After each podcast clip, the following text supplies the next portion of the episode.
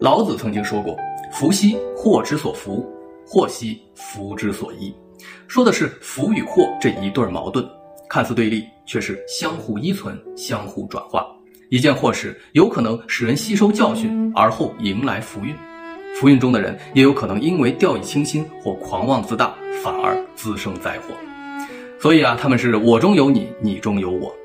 我是读书馆长锦纶，带你看遍好书好文。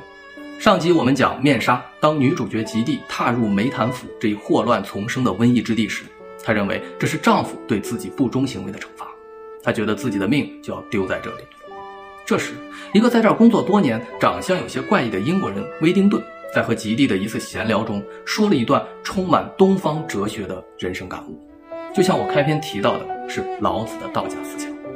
这些想法不仅让威丁顿适应了眼前的生活，同时也鼓励着吉地去面对人生的困难，勇敢接受善变的命运。威丁顿说。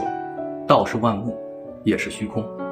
万物循道而生，依道而行，最终复归于道。道为方，却无棱角；道为声，却无由听到；道为相，却无形无状。道是一张巨大的网，它的网眼像海一样广阔，可什么东西也休想疏漏过去。能屈能伸者，终将挺直脊梁。失败是成功之母，但成功之后也会埋下失败的种子。有的时候，当我喝下半打威士忌，仰望天空的星斗，我就会想，或许这些都是有意义的。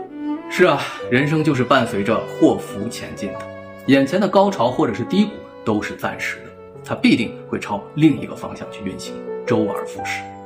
这也许就是看不见却无时不在的道。或许是受到了启发，吉蒂开始认真的去感受这片令他恐惧的土地，他睁开了泪眼。看到了一群无私奉献的人，修女，在这片瘟疫之地，修女们是不顾一切、竭尽全力的去帮助每一个孤儿和病患，在生命面前筑起了一道圣洁的围墙。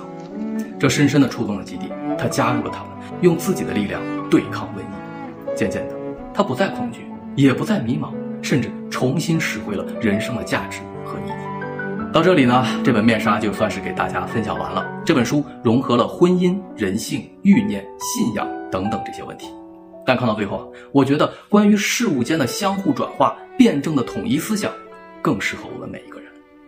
也许你不会面对婚姻或感情的难题，但你总会有其他的困惑。